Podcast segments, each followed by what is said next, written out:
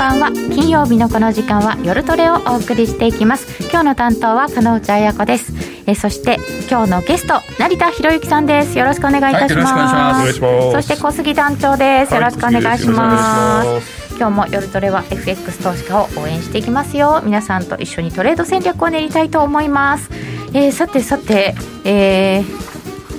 今欧州株がちょっと下がっておりまして、でユーロが売られて1.129とかなってるんですね、うんユーロ円が128円ぐらいということなんですけど成田さんこれ今日のあの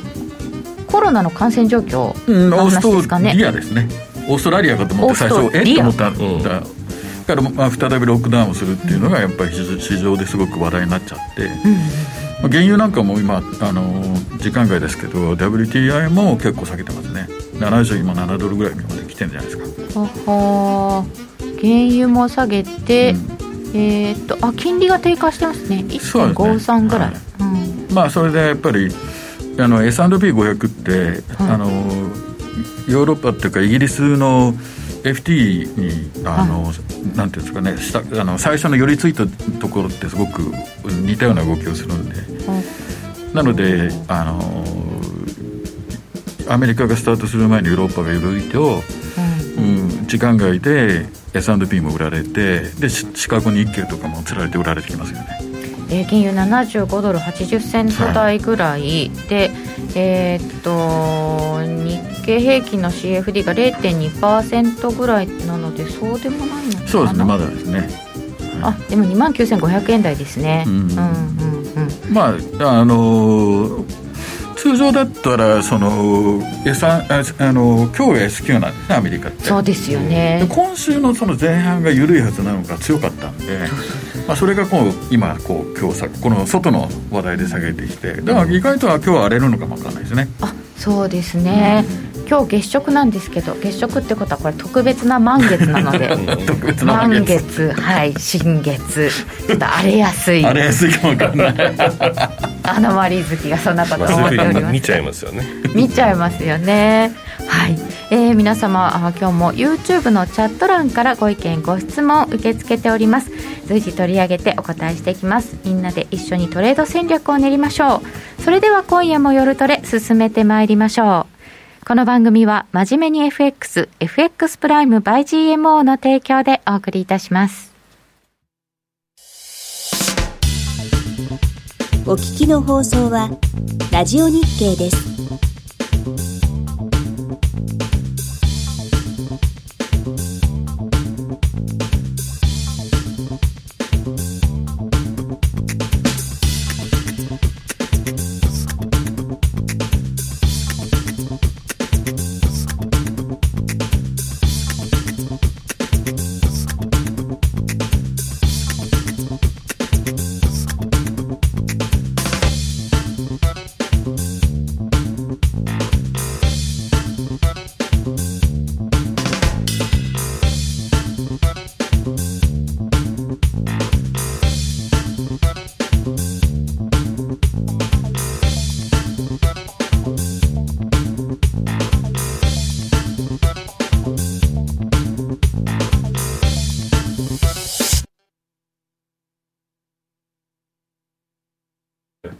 改めまして本日のゲストは成田博之さんですよろしくお願いいたしはいよろしくお願いしま、ますえー前回が9月だったんですけれどもちょっと、お時間経ちましたけれども、毎回あの成田さんは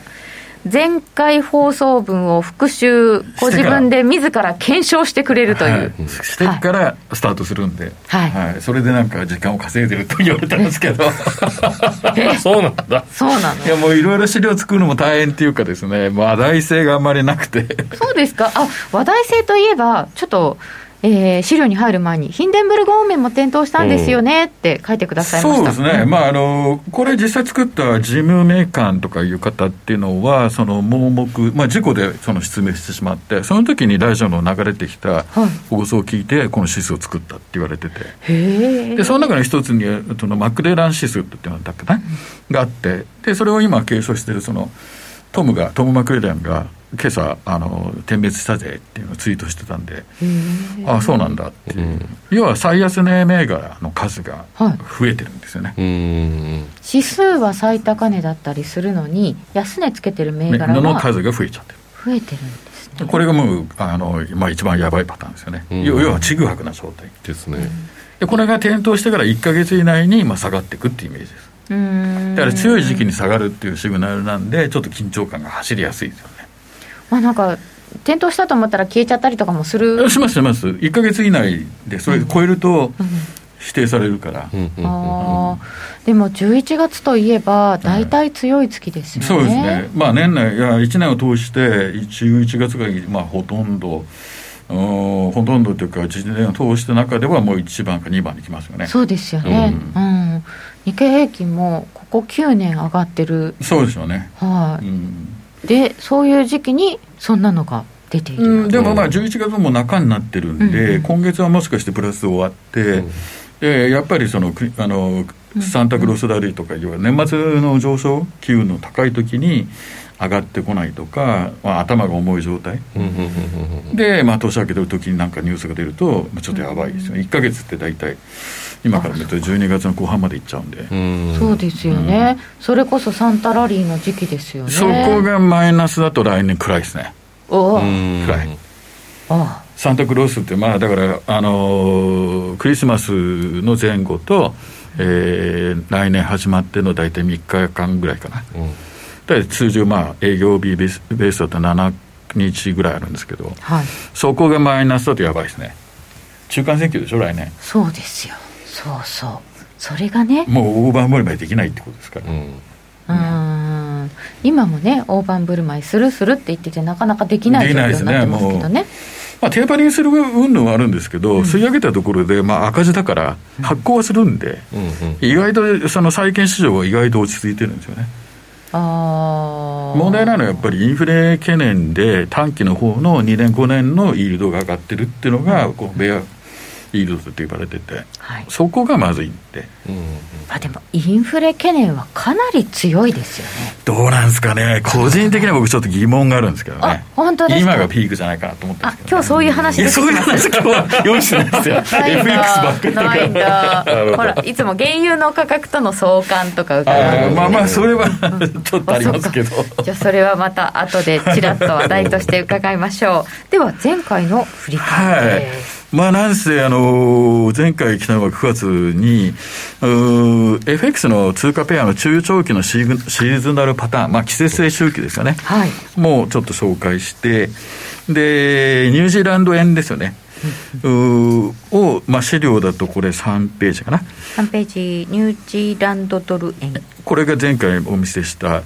まあ、どういうことかというと、9月、10月中旬ぐらいまでは横ばいですねと、その前まで下げてる、まあ、夏場からちょっと下げると、で秋口に横ばいになるよね、でそこからまあ年末に向けて上がっていくねっていうのがこうパターンなんですよね。年末よく上がるっていうね、うんうんうんで、じゃあ実際この1ヶ月ちょっとは、2ヶ月ぐらいですかね、はい私が前来たの9月ですから。どうかっていうどとうでしたか、確かに横ばいであったんですけど、うん上がっていく時期がちょっと早いですよね。うんあ本当だ早い1、2週間ちょっっと早い。と、うんうんでもまあ、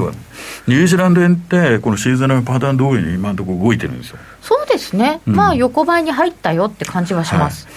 で、パンと上げて、うんで、行ってるっていう、それがまあ、あの資料の4ページかな。えじゃあこのまんま年末に向けて強そうなんですかねそうですね、まあ、あのシーズナルっていうか、例年であれば、ニュージーランドは、まあ、このまま堅調に行くんじゃないかっていうパターンですよね、おおむねシーズナルパターン通りに来てるんで、まあ、あのこういう時は、まあ、大体この方向で行くっていうのが強い、まあ、それがニュージーランド円で、で次が資料の5ページになると、これがゴールドル円かな。 5ドル円オージーはい、大次元っていうのはあの10月の終わりぐらいまで、えー安くてでそこからまあボトムつけて切り上げていくイメージなんですよねだからニュージーランドが一回横ばいはあったんですけうんうどんうん大次元っていうのは意外と横ばいなくこうソウルの V サイン的なっそのままいっちゃうわけですね、はいへえていう話だったのが9月なんですけどじゃあどうだったのかっていうのがえーっと資料の6ページかなあちょっと早いんですよ。ちょっと早いですね。早いんですよね確かになんかこう、勝利の V サイン的ななっ感てじんで、で、もう V サインなんだけど、ちょっと早く始まってるんですよね。早いですうねん。例年より、まあ、形は同じなんだけど、うんタイミングが1、2週間早い、ままあ、ざっくり言う。と、まあ、半月分ぐらい早いですよね。まあでもそういう年ありますよね。あり早ますくああありっますたかくなっちゃう年とかは。いうんだから、まあ、まあ、大まかパターンではあるんだけど、ちょっと早いなっていう。なので、もしかすると、1月入ってから、あの、横ばいになるっていうのが、すでに12月には、これ、5ドル円なんかは横ばいになっちゃうかもわかんないですね。お5ドルはこの後横ばいになるパターン、んそうなんで季すよ節性とすると、はいそうすると、それも前倒しで来ると、そうなんですよねもうもうそろそろ横ばいに入っちゃうかも。 12月入っっちゃったらもう横ばいかもわかんないですね。えーまあ、結構、オーストラリアもいろいろ金利云々で話題ではあったんですけど、ですね。なかなかちょっと、もう進むに進めない状態ですよね、今ね。うんうんまあ、もううんテーパーリング的な話っていうのはもうアメリカがリリースした以上みんなやるっていうのはまあイメージというかコンセンサスはあるんで、まあ、利上げなんかポイントですけど、そこは誰もやっぱりこう手を挙げないっていう、もうなんか、利上げするでしょ、するよねみたいな期待で、ここまでガンガンガンガン織り込んできちゃったみたいそなうイなんメーですジよも。そうですねあるんですよね、うんただうーんっていううん次の一手が出てこないですもんね。 まあありますねと、そこでやっぱり横ばいになるっていうのもありそうですよね。まあ、今日の資料に持ってきてないんですけど、成田的にはですね、はいどうも中国のスローダウンがはい思ってる以上にきつい、きついですきついか。やっぱりあー鉄鉱石の先物なんかは半分ぐらい落ちちゃってますからね、あなっちゃいましたよね、あれでもバカあ上げたんうでん落ちたからって言うけど、うん落ちるに理由があるし上げるのは実ははいバックワーデーションもあって、うん基準価が高かったんですよもともとバックワーデーションってほん本当はえっと記事化の方はがい普通だったら、えっと、安いのそうですに、ねなんだか記事化が高い高い今の原油 WTI もそうですねあだかーらそれがあったんで上がってくのはある意味わかるわけですよ、でも下がってくるってえ4割も下がるのっていう折り返し激しいよね上がった時は上がった時の理由があったはずですそうよなんねですよであーその鉄鉱石とかがやはり先行市場と言われてる中でんっていう思わせるそれは中国の景気なんじゃないかとと、うん生産性がやっぱりまあ石炭使わないとかうんぬんって騒いでるんで、うんはいはいまああの生産量が低迷してるとところがインフレって考えるとですよどうしても価格の上昇だけでインフレ捉えるけどはいインフレって物価率だから生産余力はあるわけですよはい生産余力がが上がって賃金を超えればインフレって起きてないんですよね、生産して物が出てくれば、はい、起きないんで値す段は上がらない、上がらない、うんだから、まあ、賃金上がっていくんだってみんな言うじゃないですか、うんそれが生産力を超えてしまうと賃金インフレになってくるんですよね、はいとはそうです余力があるんだから、うん生産しりゃいいわけでしょ、あそっか比較の問題で言うと生産が上がってくれば賃金よりも上がればインフレにならなないらないですよねでなんでやらないのって言った時に見込みがそんなに明るくないってことですよ明るくないんです作っても売れないよねって思うから作ってなないるはほいど。なるほど。それと自動車産業業界はこれを機にガソリンからうん、電気とかうん水素とか、そっちにも無理やりシフトするってことですねそうですよねだって2050年が期限ねって言われて、2035年ぐらいからもう作れないってそう言なったんですよらもう設備投資しないと間に合そうわでないすラインラインの組み替えっていうのはそんな簡単じゃないんですよ、でもそれもしていかなきゃなんないんででもそれって無理やりお上から言われてっていうかいろんなとこから言われところてがですねテスラっていうすごいのがいるじゃないですかそうですねやつらがもう半端ないデータ量とうん電池の技術を持っちゃってるんですようん唯一あの中国で2社ぐらい追っかけてるんですけど、はい電池でね電池そうですよね日本車は全く参加してないですということはですねうんっていううん一部のデータによるとテスラがアメリカの自動車産業の2割ぐらい取るんじゃないかと電気自動車じゃないですよ自動車のシェアを2割取るんじゃないかって言われてる数字まであでモデルまであるんですね予測モデルまでえー、じゃあなんかそういうのも多いテスラってなんかちょっとねイーロン・マスクさんのイメージも相まってまあそれが強いってだけですけど技術が当然もう蓄積しちゃったんでなるほど価格もどんどん下がっていきますねそうなんですよそこですよね電気自動車の価格が下がるい今あれですもんねテスラ500万以下で買えますかそらねうなんですよもう団長言うとですね実はですね中古車上がってるとか言うじゃないですか、うんメインの電気自動車が下がるっておかしくないですか、っおかしいてことは慌てて買ってるってことですよね電気自動車を違う違うガソリン車を納品されないから慌ててあたやばいやばい買っとかなきゃって言って中古車を買ってるそうだですけよねで煽られてますよねえ入ってこないからね電気自動車買えばいいじゃんって話ですよああどこかで人々がそう思っちゃったら、はいえガソリン車ないんだったらいいやもう電気自動車にそろそろそうなるんだしみんなみたいな感じになったらそっちが安くなればで実際下がってきてるんですよ、唯一自動電気自動車で下げたのがテスラだけです価格をはいっていうことはうん生産余力とはい向上しちゃってるんでシェア取りに行ってます、す、えーまあ、ま段差であある程度も出来上がってきちゃってるんですよねあそうか手彼ら止まもり電も気いい自し動みたい車なの分野から自動運転のとこにマジで行ってるんで、あはいはいうんうんうんもう一歩も二歩も先行っちゃってるからいやもう最近のその物流の混乱とかって、トラックの運転手さんがいないじゃないですか、あれってやっぱりもう日本で実証実験してますけどあこれはカルガモ運転だろうと、はい自動運転でうん後ろずっとついていくやつでそうなんですよねこれは日本にも技術があるはずテスラはそれのアメリカ内の実際走ってるデータの蓄積が世界で一番大きいわけですよあもうそのデータですよそうですねね走ってるうんうんうんうんあそれがあるからあの株価が下がってくるとみんなピュッピュッピュッって買っちゃうっていうーあーいくらはイーロン・マスクさんがあのーまあいろんなこと言って評判があろうがですねそれで自分があのストックオプションを行使するために売っても、はいはい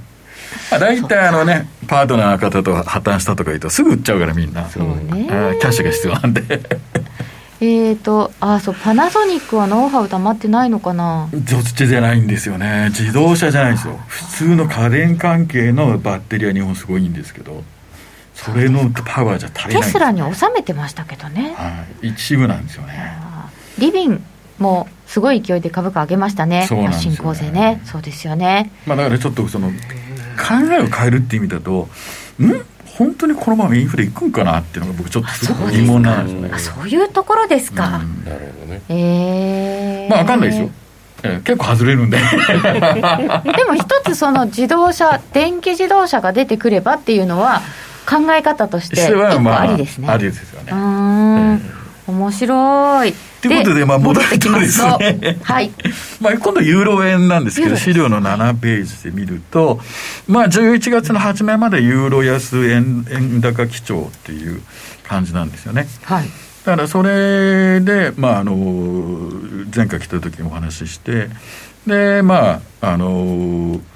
それが9月で、うんじゃあ実際に本当に11月からこうユーロ高かっていうと、はい。えーえー資料がですね全然違っえーと8ページかなたはい。 1回跳ねたんですけどうんうん。もうすぐ戻しちゃうああ、そうですね。いや、本当ね、ユーロってちょっと上がったと思うと、すぐずるずる落ちちゃうんですよね。なんでここがですね、まあ、シーズンに反してということはですよ成田さんのいつもおー教えてくれているこういうシーズナルのパターンっていうのはパターン通りになって当たるかどうかも大事なんだけど外れた時が大事外れた時なんか動くじゃないですかそうですよねねだっワてールド反対ですもんねうんそうですよねそっちだと思ってポジション持っちゃってるしそうそうでユーロって安いでしょやっぱり、うんもうめっちゃ動いてるんですよユーロねだから僕はもう今もう金本さんの言ってくれた通りでシーズンに特に当たればいいってことよりも、短期トレードでそのモメンタムで力で押すんだったら逆に行った時の方がチャンスなんですよチャンスだわ入る時がポイントが難しいんですよねうんうんうんだって上がってるじゃんってユーロ円、確か上がったんですよ一上が回った上がった上がった、で下がってくる時ってどどこで売るんだってポイントになってくるとこが難しい、あー確かにねこれでも週足ですけど、はい見事なほどに陰線ずっと並べて、はいで上髭ですよそうなんですおっしゃる通りですところで前週の安値を下回った時に売るのがパターンだったんですよね、振り返れば振り返ればねこれ週足ですからね。というこ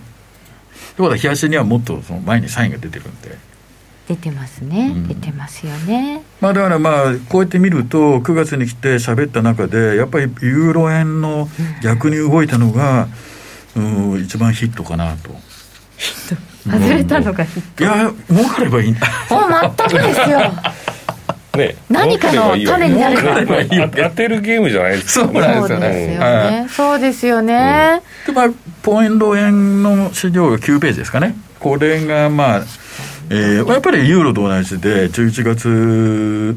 ーの初めあ10月の初めぐらいまではあのポンド安で円高基調っていう流れなんですよね、うんうんうん、でどう実際どうだったかっていうと、えー資料の10ページかなページに移りますとこれまでね転換ポイント通りにパーンと上がったんですよ、まあたまたまだと思いますけどいやでもこれはピタッと泡転換点で来てますね、はい上げたんですけど直近の高値も更新して意外といいチャートにはなったんですけども、力弱いこれ右の3本か4本消すといきそうですよね、そう上なんでにすよ、うんうん前回の高値抜いちゃってっから、うん、そうそうそうこれ6月高値ぐらいのとこ、はいですねあいいじゃんって思ってましたわはい、確かに続かないんですよねこれもやっぱりユーロにユーロに引っ張られちゃってあユーロに引引っっ張張らられれたますねどうしても相関性が高いんで、うんうんユーロポンドで行った方が良かったまあそういう結果的にはそうなりますけども、はね、まあい、まあもう本当ポイント的には想定した範囲どあの通りに動けばいいっていうよりも、逆に言った方が実はチャンスだよっていうそうでした、まあこれ毎回毎回振り返ってそういうふうに言いながら、まあ一般的にはですよ、はいえーそれは単なる言い訳だろうってよく言われますけど。いやーでもこれ本当ユーロが一番美味しかったかなそうなんですよまあね、動いてなかったって、まあ、ユーロドルあそれがまねでねうん落ちる落ちるって言われて横ばいだった、はい緩やかだったっていうのそうがなんです大よきかったでしょうね。そなうかんなんですずっとあのバンドの中でうん動いてましたもんね、は外れなかったずっとですねうん、それがあったもんですから、まあ、うんいずれ動き出すっていううんシグナルではあったんですけどね、パターン的にはうんね。ねまあでも、こういったシーズナルとか、うんまあ、例年の動き通りに動いてない時っていうのは、本当にチャンス、そうですね、はえユーロはまだチャンス続きますいか、まあ、流れ的にはまだユーロ安ですからね、ね流れとしては。トレンドドは出ちゃったかなっていう、うんまあ、下の方に今度、騙しに入っちゃったような形で、この後年末に向けては本来ならば下げてくるんですよね。下げてくるんですか、はじゃあそれを強めるのかい、そうなんですよ、うん弱いのかっていうことですようね。ーんあのシーズナルの使い方ってもうなここ12年やたら騒いではいお話ししてるんですけども、まあ、あのこういうふうに使うんだってのはやっとなんとなくこう浸透したかなっていう気はするんですけども本当失敗は成功のもとってよく言ったなと思って、ああそうですね、うん、ここシーズナルは本当にそういうイメージですよね。うんまあでも、まあ、シーズナルは振り返りで、はいで今日のネタはですねはい、あの資料の11ページにトレーダーズアルマナックの宣伝はしなくていいですかいやいやいや宣伝これしときましょうよが出ますよね。 まああのここで扱ってるのは、はい僕の担当してるのはいろんな市場の分析でビジネスパートナーのジェフリー・ハーシュってのはアメリカ株の専門なんですよ。でアメリカ株のそのアノマリーとかバイアスとか傾向っていうのは非常に彼長けてるんですけど、まあ、いろんな市場を見ていくっていうのを成田が担当しててで COT レポートってよく言われるんですよね。はいこの前も誰だっけな遠藤さんと話した時も、あれなかなか結構みんなに聞かれるけど、もう分かる時と分かんない時あるんだけどどうなのとかっていうこの前も話があって、ええまあ、あの実は COT レポートだけ見ててもですね、はいあんまりよく分からない。わかんないんですかやっぱり、まあ、あの無料で開示されてる COT レポートのこの、えーチャートにしたのが資料の12ページになるんですけども、資料の12ページがはい COT レポートの無料部分はいまあ、無料でこういったのが結構いろんな方に出回るんですよ。はいでまあ、あの国内の証券会社さんも、COT レポートのその投機筋のとこだけチャートにしてウェブサイトに出してたりするんですけ投ど、機筋だけ見ますよねはいはい、うんうんうんまあ、要はそう彼らってそのトレンドに合わせた形でいくんで、ただやっぱり、まあ、いくつか見が見見方ってのはあるんですけど、うん真ん中のとこですよねはい真ん中列の3本ありますはいまあ、あの実需関係のコマーシャルって言われてるそれとあと投機筋とあとそれその他っていうこの3グループなんですね一般的に、で下のところにある TFF っていうのは、えー2009年以降かな、細分化されたんですよあの3グループからあのもうちょっと増やしてでよく細かく見てるんですけども、はいまあ、向かって資料の右の下の方を見ていくと、まあ、時給数字って言われる人たちが一斉に売ってるんですよねあ、うんうんうん本当でだも売ってる時って上がっていくんですよニュージーランドドルがこれはあのニュージーランドの、えー通貨先物なんですけど、この右端のところ黄色い矢印下げてる、これ時売そのってる時に彼らが売ってるのにマーケット上がってったんですよねでなぜかっていうと、このコマーシャルとかいうその時給数字ってヘッジをするんで、うんうん逆にかけるんですよマーケットのこれは逆にヘッジしてるからこうなってそうるいう感じになってくるんですねただ 彼らがかけた方向にマーケットが動きやすくなる理由っていうのがあってはいそれを実はですね COT レポートだけではなくてですね、うん読み取らなきゃないんですけども、まあ、さっとさっきのグラフだと分かりづらかったんで14ページを見てもらうと、 14ページ、はい、リーダーって言われる、まあ、コマーシャルズ、まあ、時給の、えー方たちが、はいえー右の黒い矢印のように一気にこう売りを仕掛けていってたんですよね一気ですね、でもその時のマーケットって上がってたんですようんうんなんで実はこっからがポイントではい次のチャートの資料の15ページこれがですね FX の方たちはもうほとんど知らないうん先物をやってる人はよく知ってるんですけども、ええまあ、株やってる人も知ってますけど取り組み高っていううんうん英語で言うとオープンインタレストっていううんうん未決済のポジションの増減なんですうんうんこれが増えると未決済要はポジションが積み上がっていく状態うんはいだから例えば積み上がってってロングになってるとうんうかんショートになってるとだからロングになってればマーケット上がってってるんですよね、うんううんんで未決済も増えて、うんお一気に上がってるっていうみんな持ってるパンパンに貼ってきたそうですうんはい、でこれ取り組む時だけのチャートなんですけども矢印で黒でいった時ってこう上がってったわけですよね、増えてますねはいでさっきの価格チャートを思い出してもらうとはい資料の12ページなんかそうですけど取り組み高上がっていってる時ってニュージーランドドルって上がってったんですようんうんつということはロングが積み上がってきてだんだんだんだんみんな買ってってったわけですねあーだんだん重たくなってきますねそうすると普通は、あここからもっといくんじゃないかっていう話題になるんですよ、そうですよね、うん積み上げ初期だったらところが、うんコマーシャルズはもうすでに売ってるわけでしょっあそうだてことはみんながみんな買ってた人たちが利食い始めるとマーケットピークっちゃうんですようんうん早いつまり何が言いたいかというと次の資料16ページを見てもらうとはい上のチャートの矢印をしたところがピークを打って下げてきてるんですけど、うんうんこれってよく見ると取り組み高が上がって、うんコマーシャルズって言われる人たちが売ってる時ってもうマーケットピークするんですよなるほどつまり取り組み高っていうデータがないと転換ポイントが分かんないんですようんうんうんうんで COT レポート COT レポートってみんな見るんだけど、うんうん足りないんですあもう一個いるんだそう取り組み高のデータが見え分かんないとなるほど転換ポイントが分かんないうんうんこれが僕がラリー・ウィリアムスから学んだことですうんだって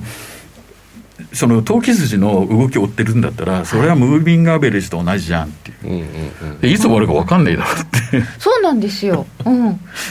えてってもういっぱいだねって言いながら、うんまだ増える時もあるし、まあどこで転換するすかるのはっていうのにセットアップに必要なのがコマーシャルの動きと取り組みだかコマーシャルズは先に先に動くんでらすよそうですっていうことはこれが動いてて逆に動いたら、はい結構大きな転換がが、来るってことですねでタイミングじゃなくてセットアップなんですよねえー、とポジションを組んでる、そうです。はい、ということで取り組み高が上がってコマーシャルズが売ってるとマーケットはピークアウトするよとこのねセットアップって考え方があんまないんですよ私分かんないですなかなかこれファンドの人の考え方ですよねそうですねそういう状況が起きたうんで次に必要になってくるタイミングがみんながやるテクニカルなんですおーところがみんなテクニカルに話せるけど、はいその前のセットアップを見ないから、本当なのっていうのがいつもいつもこう疑問になっちゃうえでもそのテクニカルに全てそれが現れているって言い方するけどそれにはその前にセットアップがあるはずなんです、確かにそうですよねで時給の関係だから、COD レポートってこれファンダメンタルズのデータなんですでつまりファンダメンタルが先に動いてるんですよね、そうですね、うん、この人たちがどう動いたのかそれそれってファンダメンタルズなんですそうです時給関係だから、うーんあそうそうそうなんかあのえっ、と失業者数が増えたねとかいうのだけうんファンダだと思ってる、あれそんだけだけじゃないですよ、そういろいろあるんでそうなんですよね、うんまあ動かす要因はいくらでもありますからね通貨っていうそのどうしてもその相対取引がメインだから、はい時給関係がよくわからないうん、そうでそもうこういそっうたその通貨先物を見ると別の角度から時給関係が見えてくるでもとこれって枚数少ないじゃんってよく言うんですけど、うんあはい相対の市場とん先物の市場にずれるとアビトラージャーが入ってきて動そうくでんすでね結局同じ動きするんですよ動あきが同じそうなんですか、うんなんかプロの一部の人たちだけがやってることだからみたいな言い方もそうあいりうこまとすでけどはないですねまあ、アービトラージャーが入るし、入るんで結局同じ動きになってくる裁定する人たちが入る、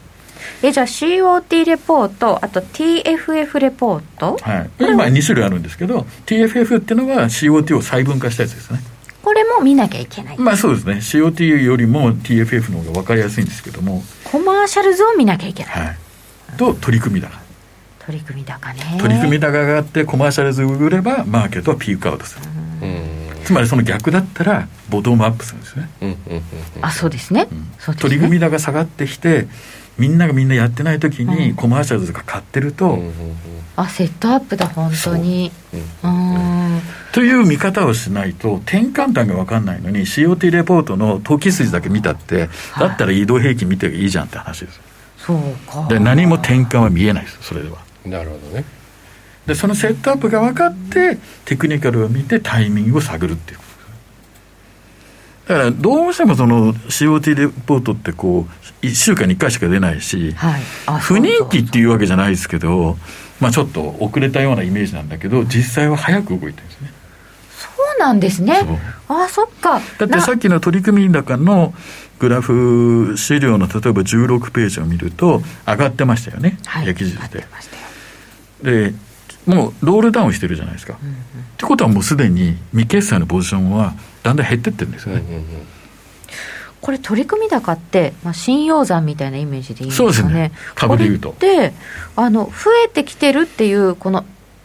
方向が大事ですかこのざざん取り組み高のこう数量っていうのも大事ですかそうですねそれ量ですね変化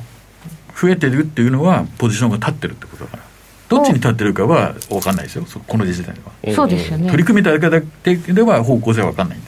うんそっかポジションが出来上がってるか少なくなってるかしか分かんないからあーそれとコマーシャルの組み合わせが次の転換点を示すということですねだからこれう増えて増増えてる中えー、とレートが、まあ、ほとんど横ばいとか動かなくなってくると危ない、危ないですね危ないでそれがあの例えば冷やしで資料の17ページの冷やしの手ャートを見ると、うんまさに団長が言ったように11月入る前うんに横ばいになって、でボンと下がってくる、はいなるほどはいはい横ばったんですよねここね、あ動かなくなってきたんだそう増えてるのにつまりリグってるんですようーんそのファンド筋とリグ投機筋は利益を確定してるぶつかってるわけですねそうですそうですでそ取れりで組みは増えてるうん、取り組みが増えてるってことは、でそれで結局勝敗がつくわけですそうねです、ああここ戦いの証なんだもう戦い戦ってるわけですね、横ばいって、うんむ、それぞれので参も加者がえコマーシャルって言って言われてる人たちはその先物で儲けるつもりがないからヘッジだからなるほどね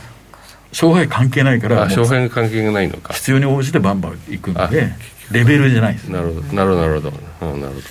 仕入れたりとかしてるそうわでけすです全もんねくその通りです、うんだから彼らの動きってどこのレベルっていうのはあまり関係ない関係ないですねただ過去の動きとして見ておく必要はあるんですようん大体この辺で来てるねっていうとオーストラリアあこれはニュージーランド、えードルですけども、0.72あたりがやっぱ揉んでるんで、うん後々振り返るとそこ一つの節目ではあるんですようんえそうすると過去にそこら辺をいっぱい持ってたよってことになるんですよね、うんでもまあ、もというのもあんるですし、よねいつからもう買い始めたかっていう別の要因でマーケットが上げてたわけだから、うーんなるほどこれを全部合わせてうん転換点を探ろうはい、というのが COT レポーそトのの読み方、読み方はでした、い、でテクニカルを使ってタイミングを測って、で資料の18ページが結構いろんな人が好きなどこまで行くのってやつですよねそうそう大好きですよだってだラリオ・レアムスなんかはもう一つのそのはいスイングのボトムからスイングのトップまでの出幅探してそれを下に引いただけですよ あ同幅ですかこれへもえ彼って難しいことやらないですよ全然あそうなんですね、これちょっと三角形っぽいとこありますよねだかうんうんらこのボトムからピークのところの値幅、はい高さ測ってそれをす下に下ろしていっただけです、そうなんですか、そう同じ値幅えー1.5倍、2倍ってそれぐらいしかやらないであくまでも目安なんですこれマジックナンバーじゃないです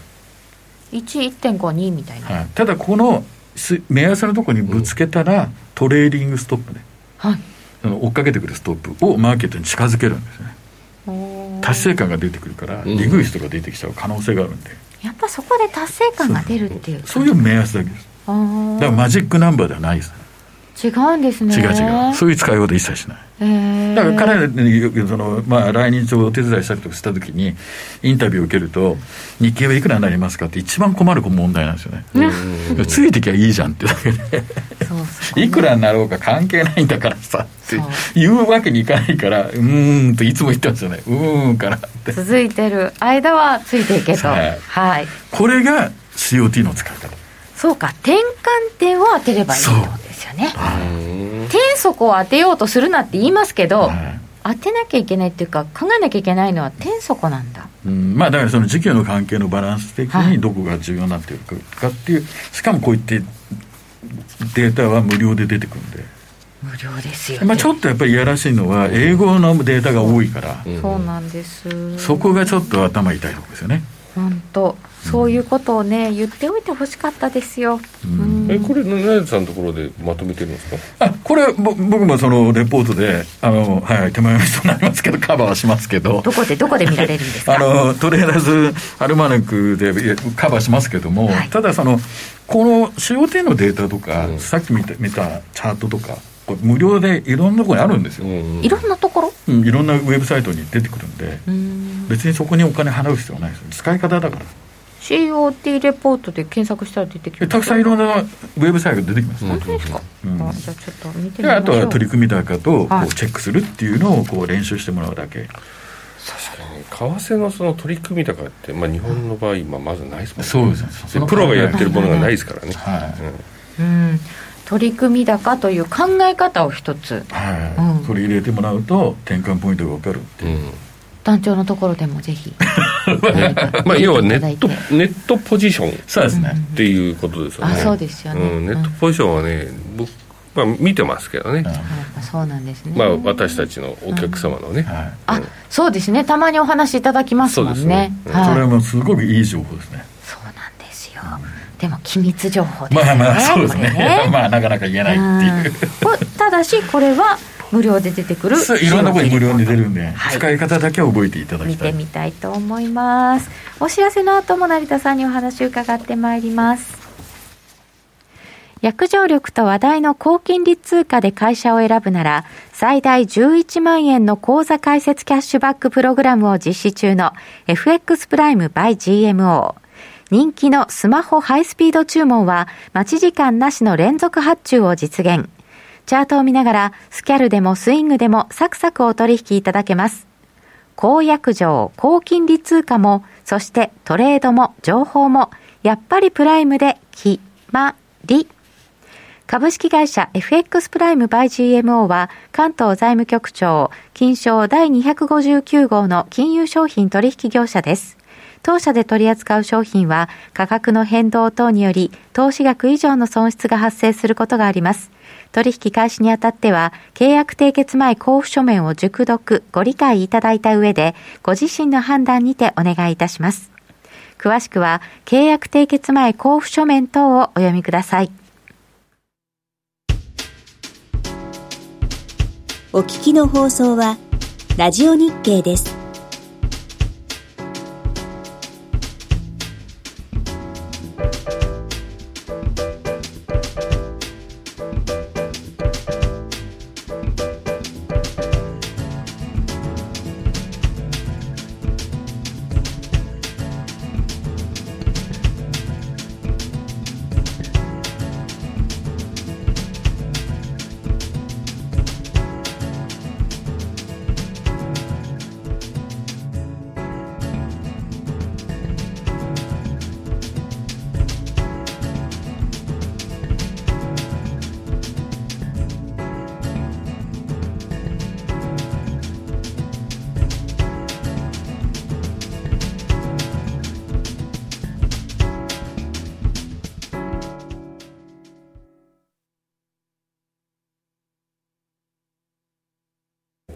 さて、引き続き成田さんにお話を伺ってまいりますが、その前にちょっと話題、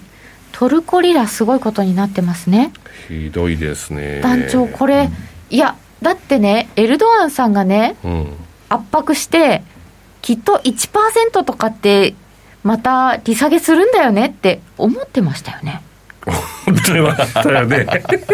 言ってましたよ、みんな。うん、みんなそんな弱気で、まあこうまあ、下がっていくんだろうなっていう中どうしてもやっぱりこう安くなるとはい、こう買いたいやっぱ金利がねスワップポイントが高いから、やっぱポジションをちょっと膨らますよちょっと持ってみようかなっていう人たちも出てくるんで、はい。うんちょっと厳しい状況が続いてるんですけどうこう先ほどから出てる取り組み高、はいはいまあ、当社のそのトルコリラ円の取り組み高見てると9月の前半をピークにやっぱ減ってきてたんです、ああということは今回はなかなかあんまり、はいあのー以前ほどは、はいうんびっくりはないってことびですっくりはないですよ、まあ、ピークの大体まあポジションうちでいうと半分ぐらいなのかないうところなんで、ででももここで12円とかスコーンとか週明けとか落とされるとうんちょっとやばい、そうですよね。うんまあ、ちょっとどころじゃないかもしれない1円、2円と言っても、だって、もうもうすぐ一桁みたいなそうですよねとこですから、1円の割合が、重さが、あそうそうそうそうそう大きいっていう大きいですようんですよとね。大きいのと、あのーやっぱり問題になってくるのはお客様もそうなんですけうど、ん会社側もそうですよねカバーしてるからカバーのところでですよねあれカバーを失敗してしまうと大きな損失をそうですね被ってしまう可能性が出てくるので、まあ、正直誰も得しない本当それがねいろんな被害を広げちゃうんですよはいね,走行金って上がるってことをこの時初めてみんな知るんですよね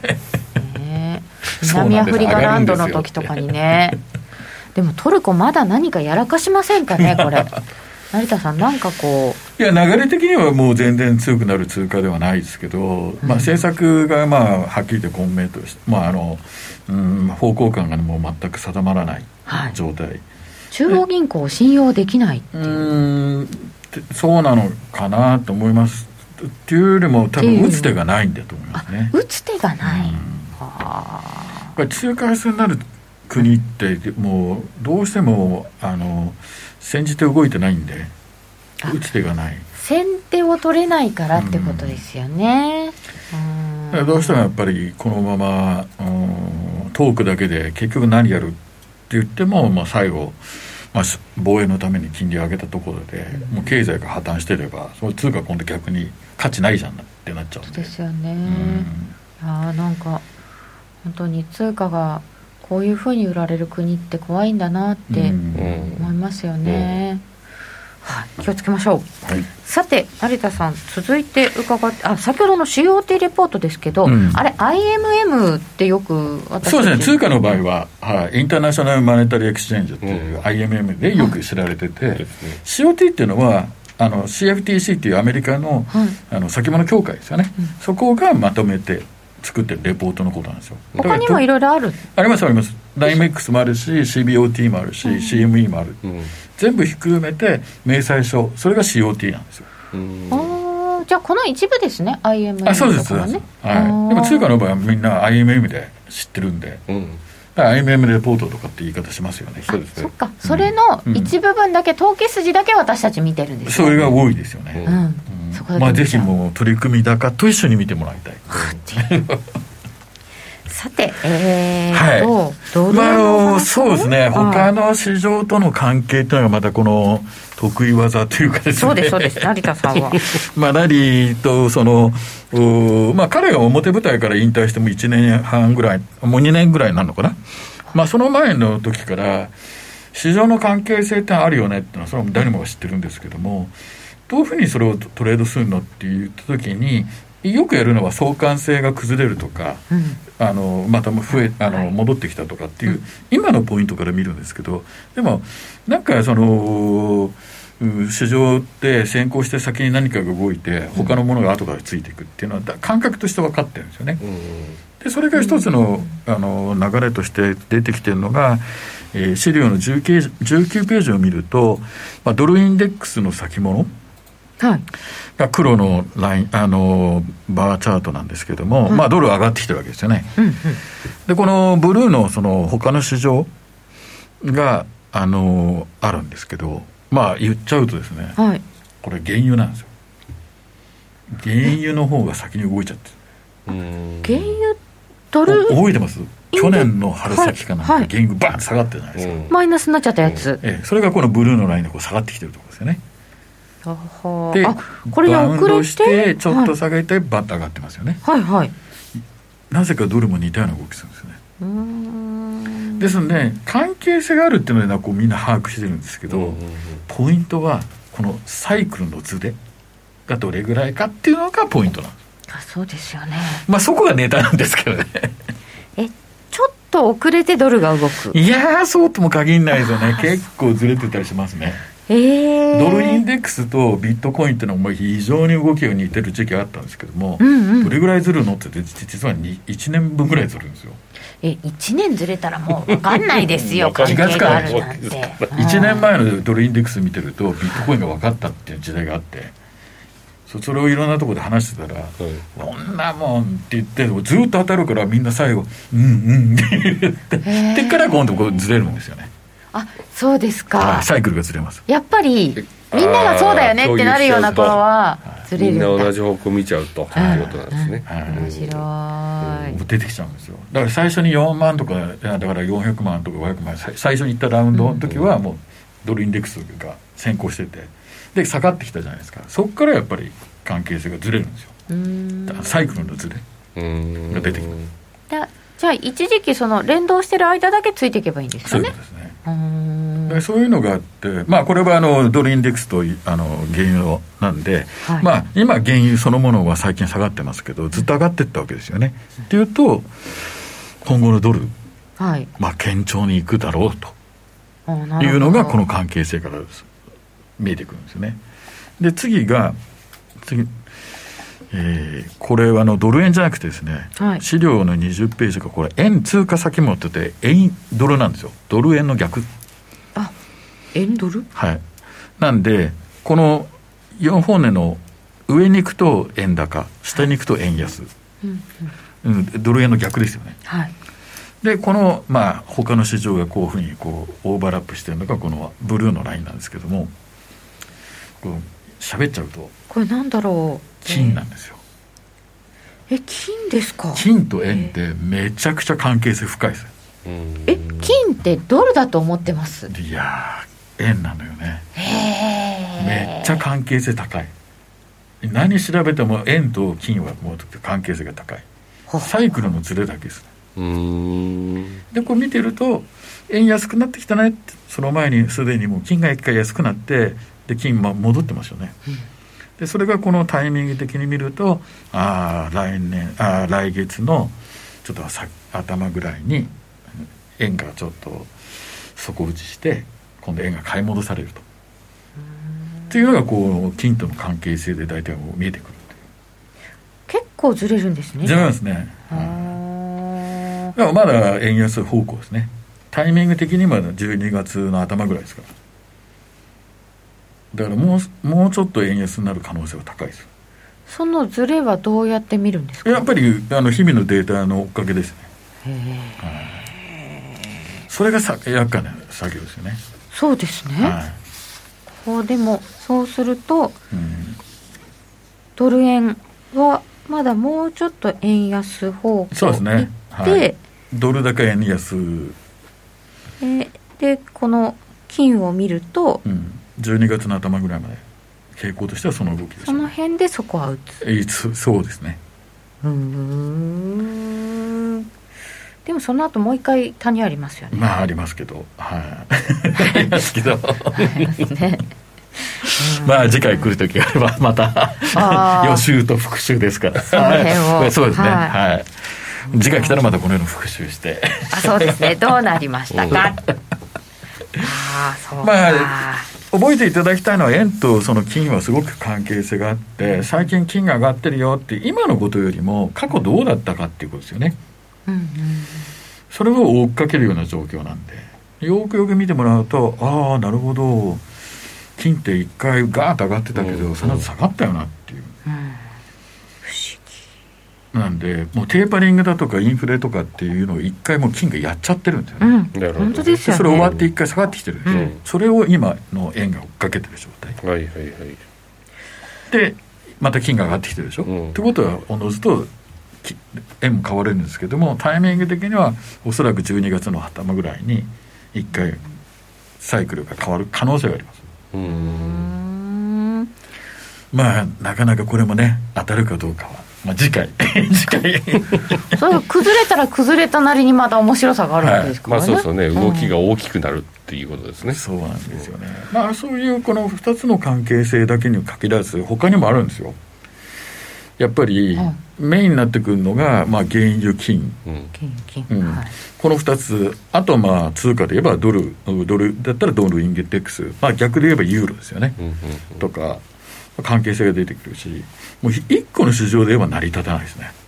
もうすすぐこうどれかとどれかはうん結びついていついて,、てますねでも、うんうん意外なところで大豆出てきちゃったりとそうなかんですねするでしそょう前回 5G っていうお話でしたけそどうですもうあー 5G 通信じゃないですよ5グループグループでねグループなんですよ通信じゃないんですよえっと昔ならリスク回避の逃避先ってことで相関あったのも分かる気がする金とドルですあ違う金と円ですねそうなんですよね今はなんでなんだろうやっぱりインフレとかその外のものに対するそのきあの金の扱いそれと円の扱いですね、よく考えてみるとリスクオンオフって何を対象にしてるかっていうと大概それって円なんですよねリスクオフになる、うん、ドル買われる、うんき円売られるリスクオンになるとか、まあ、その時って必ず円なんですようんうんそうですねで金って何言ったらインフレ関係ですよねはいでそそれが結局はリスクオンオフというのうん債券市場を通して株に変わってくるんで、ズレが起きてるだけで関係性は非常に強いです。うーんでインフレがどうなるかっていうのがまたちょっとねいろんな見方がありまし成た田のか見ら方は一貫性じゃないかなと思ってるんで、ねあーここは皆さんとと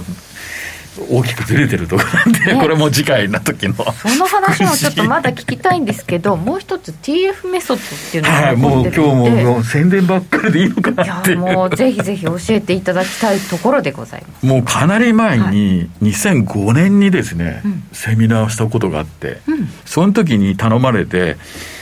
為替のセミナーだったんですけど、はいよくテクニカル指標を使うけど、うんうんもうちょっとなんかこれ実際使ってやる方法ないのって言われた時に「はいいやありますよ」って言って作ったのがこの TFF メソッド、はいテクニカル指標の組み合わせですしで誰もが知ってるようなでこの TF ってトレンドフォロー、はい、そう言われたんですよあのえシステムとか言ってたら、いやなんか名前が必要だとか言われて、うんうんうん じゃあトレンドフォローの TF っていうでっていう話をしたんですよねへだから最初に一般的にあのセミナーでお話しさせていただいたのは2005年でもうかなり前なんですけど、うんうーんじゃあその頃からずーっと同じはいそれでどうなったのかっていうのを、はいうーん10年後にはい再検証したのが2015年すごーでいそれからもうすでになんともうね56年経ってしまってる成田さんの検証の歴史ですねああまあ検証の歴史なんですけど、まあ実際どうなる形で見るのって言った時に資料の22ページにですねこれがどういうものかはい矢印がついてるところがこの TF メソッドのシグナルなんですけどもよくトレンドについてけっていうことで、うん上がってった時に買ううんううんん移動平均が上がったら買うとかってあるんですけど、うん僕がいろいろやった時に困っちゃうのはまあ上がるから買うっていうのはまあ当たり前やったら当たり前なんですけど、うんリグってしまった後にまだ上がった時どうすんのっていうのが、悲しい、うんはい、銀行時代に知り合ったファンドマネージャーさんがシンガポールの時なんですけどいましてええシンガポール人の方で、まあ、すごくお世話になったファンドマネージャーがいて「もうどうすんだ」と。うんもうリグっちゃったよって言った時にそれが足りないんだろっていうことをすごく言われたんですよ足りないトレンドについてく高くなったら買うもういいよねと、うんリグった後にどうすんだとうんうんうんもう一回入るのか逆打つのか、うんもう一回入る時のルールが足りないって言われてあーこの DF を作ったっていうのが随分前なんですよもう一回入るまだトレンドが続いている、はいトレンドが強いそうですトレンドをまず定義化して、うんその再エントリーするポイントを探るのに作ったのが実は TF メソッドなんでへすうーんトレンドって確かに定義ないですよねっていうのではいどうしようって言った時に、ここではですよ、はい MAC えあの何でしたっけ MacD ですね MacD で、うんはい、を使ったっていう握力感あそうですよね、はい握力もありますよねであとはあのストキャスティックとか、そのパーセントあるとか、はい、うんそういった類で、まあ、押してきたとこうんろを拾う売られすぎのポイントどこっていうのを見つけるのがこのチャートの一番下のここではパーセントあるを使ってますけど、はいまあ、ストキャスティックでも構わないと思いますただへーポイントは短期間に下げてこなきゃダメなんで、はいみんなよくデフォルトで10とか14とか使うんですけど、はいこれは4とか3ですねうんうんあ短いんですねはっはいうのを使って押されたとこを探して買ってるっていうのがこの矢印がついてたりとかとかあと売られてたりとかするーああこの結構こまめにありますよありますででまあち向かって2つのシグナルは矢印が上に向いてますけど、はいまあ、中段の MACD を見ていただくと、はいまあ、上昇して上がっていってるわけですようんうんね、ですんで、まあ、上昇、まあ、トレンドだとってことは買いたいんだからうんうんうん短期的に押してる場所をどうどこかっていったあーらここだはっはー青矢印のところですよねで実際にパーセント R で指標で見てはい、で価格で見なきゃあんないんですよね今度はうーんだからその辺を説明してるのがこの TFF メソッドの DVD なんです、あそうなんですね、はい、僕は何をこう説明してるかというと、はいここまで言っちゃったら、うん買わなくてもいいんじゃないってもうまさにそういうことだと思うんですよあ僕がこれも伝えたいの DVD は、はい、僕がもうお世話になったフはいァンドマネージャーの方曰くトレンドの定義がまずあるのかっていうことと、はうんうん終わったら再エントリーするのかしないのかっていうルールがないと、うんうんあ自分でね、うんうんそれってその流れを始まりは言定義化するするのに、うん続いてるか続いてないかはなんで定義化しないんだってもうすごく言われたんですなるほどそれもうちょっと詳しく伺った方が良さそうな気がいたしますので、 えーこの後 YouTube 延長配信の方でお楽しみくださいお時間あればもうしばらくお付き合いくださいラジオの前の皆さんとはまた来週ですこの番組は真面目に FXFX プライム by GMO の提供でお送りいたしました、えー今夜のゲスト成田博之さんでしたありがとうございました、はいありがとうございました小杉団長ありがとうございました、えーもしお時間あればこの後 YouTube 延長配信でお楽しみください担当加納茶彩子でした